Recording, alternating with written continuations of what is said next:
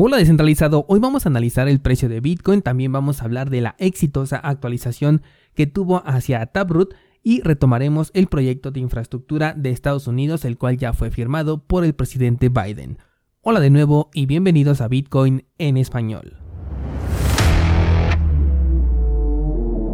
En este podcast adoptamos la filosofía de una economía sin intermediarios, una interacción económica punto a punto que nos permite transferir valor sin ninguna clase de restricción. Hemos cambiado las cadenas centralizadas que limitaron nuestra economía durante años por cadenas de bloques que entregan transparencia a nuestra interacción económica. Y todo gracias a Bitcoin. Te doy la bienvenida a Bitcoin en español un espacio donde somos libres, somos soberanos, pero sobre todo somos descentralizados. El precio de Bitcoin ha tenido una corrección considerable, regresando a los 60 mil dólares, al menos al momento de grabar este episodio. Ya veníamos esperando un movimiento parecido, la semana pasada te comenté que al no haber confirmación del movimiento alcista, a pesar de que tuvimos tres nuevos máximos históricos, el precio tendría que buscar una nueva zona para tomar impulso. Lo positivo de esta caída es, en primer lugar, que podemos seguir acumulando si esa es nuestra intención. En segundo lugar, que por el momento no ha bajado de los 60 mil dólares, aunque no te sorprenda si llega a bajar un poquito más, porque podría llegarse a tratar de una trampa, y todavía más porque tenemos una vela ya anteriormente que bajó hasta los 57.500. En tercera instancia, el hecho de que la mempool sigue extremadamente liberada es una representación de la confianza que tienen los inversionistas en el futuro del precio de Bitcoin, pues refleja que no existe intención de vender en este momento, es decir, que no estamos viendo movimientos de Bitcoin hacia los exchanges que indiquen una venta en estos niveles de precio o al menos en el corto plazo. Esto podría cambiar si se pierden los soportes importantes y vemos una corrección más grande, pero por el momento todo apunta a que tenemos un excelente momento para incrementar nuestras posiciones y no solamente con Bitcoin. Cardano está nuevamente por debajo de los 2 dólares, lo cual me parece un excelente precio. Harmony está ya en el primer punto de compra de la segunda oportunidad que ya he publicado en Ideas Trading. Si no te diste cuenta, el día de ayer publiqué, no antier el lunes, publiqué una nueva idea trading como les había yo planteado desde el día viernes este análisis corresponde a una segunda oportunidad para poder invertir en Harmony y al menos el primer punto de recompra ya fue alcanzado. Si se llega al objetivo que hemos planteado en esta idea trading, por lo menos duplicaríamos la inversión. IOTA es otra de las criptomonedas en las que les vendría bien darle una revisada, sobre todo si tienes planteado invertir en ella. Y en general creo que aprovechando que Bitcoin genera un efecto magnético sobre todo el mercado cripto, creo que vale bastante la pena que le des una revisada a esas altcoins que están bajo tu radar en busca de una oportunidad. Y aunque el efecto fue un poco retardado, este movimiento de Bitcoin podría corresponder a la exitosa actualización de Taproot que tuvo Bitcoin siguiendo la mecánica de comprar el rumor y vender la noticia. Para una información más completa sobre esta actualización, te sugiero que escuches el episodio número 205 de este podcast. De hecho, te voy a dejar el enlace a ese episodio en las notas de este programa para que pases a escucharlo, pero igual te doy un resumen. Esta actualización es la más importante desde 2017 cuando salió Segwit, un cambio que permitió reducir la congestión en la red gracias a que el acomodo de la información dentro de un bloque se hizo mucho más eficiente. Esto permitió que las transacciones fueran más económicas y cupieran más transacciones dentro del mismo bloque, que por cierto, esta actualización todavía no llega a tener el nivel de adopción del 100% debido a que es una actualización opcional, y como en ese entonces había todo un ataque en contra de Bitcoin, muchos decidieron darle la espalda a la actualización y de ahí es donde nació justamente la aberración de Bitcoin Cash. Bueno, ahora con Taproot tenemos dos mejoras importantes. La primera de ellas es que las firmas ahora son más eficientes, sobre todo para cuando utilizamos una transacción que incluye saldos de varias direcciones. Por ejemplo, si tú tienes un Bitcoin en una cartera, pero este Bitcoin lo recibiste en dos exhibiciones, cada una de 0.5 BTC, eso significa que tienes dos UTXO diferentes y cada una tiene 0.5 monedas. Cuando tú envías un Bitcoin a otra dirección ocurren dos transacciones, ya que cada una de estas direcciones envía el 0.5 BTC que posee y esto significa, al menos hasta la semana pasada, que cada dirección cuenta con su propia firma de la transacción. Ahora, gracias a esta nueva actualización, las firmas se unifican y esto permite nuevamente reducir el peso de la transacción.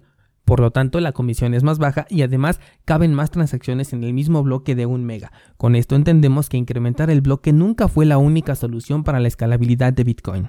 Y en este caso estuvimos hablando solamente de un ejemplo en la que habían dos UTXO, pero imagínate una transacción en la que se ven involucradas más de 5 o incluso hasta 10 UTXO por diferentes transacciones que se hayan hecho con la misma cartera. En este caso, la reducción en el espacio de bloque y también la comisión a pagar se reducirían bastante. El otro cambio que incluye esta actualización aplica sobre todo en las transacciones complejas, es decir, las de contratos inteligentes sobre Bitcoin, como por ejemplo una transacción multifirmas. Por si no lo sabías, una transacción multifirmas no es otra cosa más que un contrato inteligente ejecutado en la red de Bitcoin.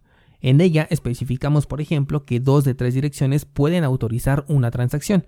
Entonces tenemos tres diferentes combinaciones las cuales iban involucradas en la información de esta transacción, pero ahora con la actualización las posibilidades de este contrato inteligente se van a unificar en una sola firma que ya incluye la información de estas tres posibilidades. Con esto ya no expone la información que no necesita ser mostrada dentro de una transacción.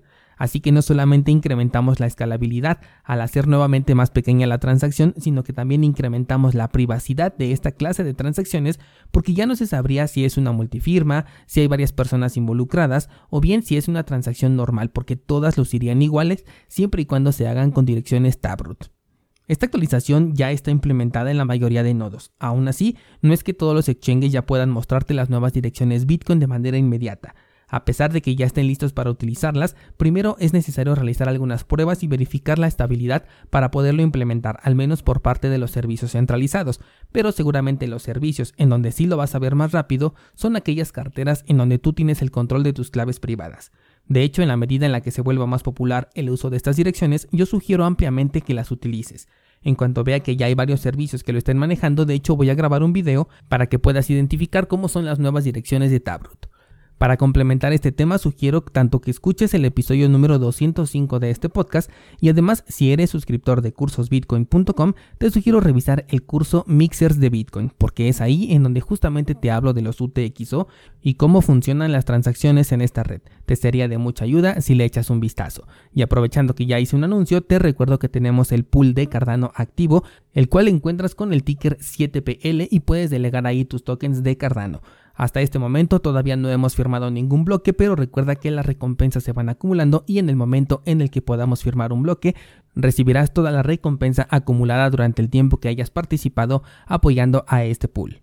Además recuerda que para celebrar esa primer firma de bloque que tengamos ya con la interacción entre 7pool y cursosbitcoin.com, vamos a rifar un token NFT directamente en la red de Cardano. Tú vas a poder elegir la imagen a mintear y el ganador de este sorteo se llevará completamente gratis este token. Además, vienen todavía más noticias que muy pronto te voy a compartir.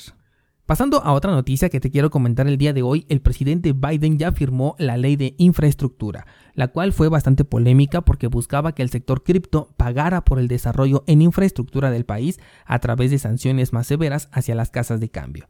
Esta nueva ley dice que el pago de impuestos para las empresas que trabajen con criptomonedas serán mucho más altos, además de verse obligados a declarar las transacciones que hagan los usuarios cuando superen los 10 mil dólares. Los efectos de esta ley seguramente bajarán hacia los usuarios debido a que los exchanges necesitarán solventar este incremento en el pago de impuestos. Por ello, en algún punto las comisiones de estos exchanges van a incrementar para nosotros con el fin de solventar este nuevo gasto.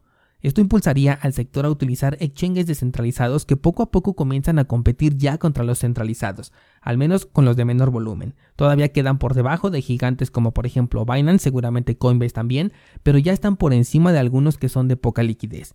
Y es que conforme podamos hacer swaps de tokens entre diferentes cadenas, los exchanges centralizados pueden perder más fuerza. Esto es justamente lo que pretende hacer por ejemplo el proyecto de Rune, el cual te permitirá realizar intercambios entre diferentes cadenas. Así que el destino de los proyectos centralizados yo creo que está en juego. Desconozco si en el futuro los inversionistas seguirán prefiriendo unos costos por transacción más altos en lugar de comisiones más pequeñas con los exchanges descentralizados, en donde además la privacidad será mucho mayor porque no te solicitarán un proceso de Ignore Your Customer para poderlos utilizar, ya que únicamente nos tenemos que firmar con nuestras carteras de interacción conectadas directamente. Con esto quiero abrir el debate para el día de hoy preguntándote qué porcentaje de operaciones realizas en un exchange centralizado comparado con el que realizas en un exchange descentralizado. Personalmente, para poner el ejemplo, mi 80-20 sería a favor de los descentralizados, siendo en este caso el exchange de Waves y el de PancakeSwap los exchanges descentralizados que más utilizo. Así que espero tu comentario en el grupo de Discord para que abramos esta conversación.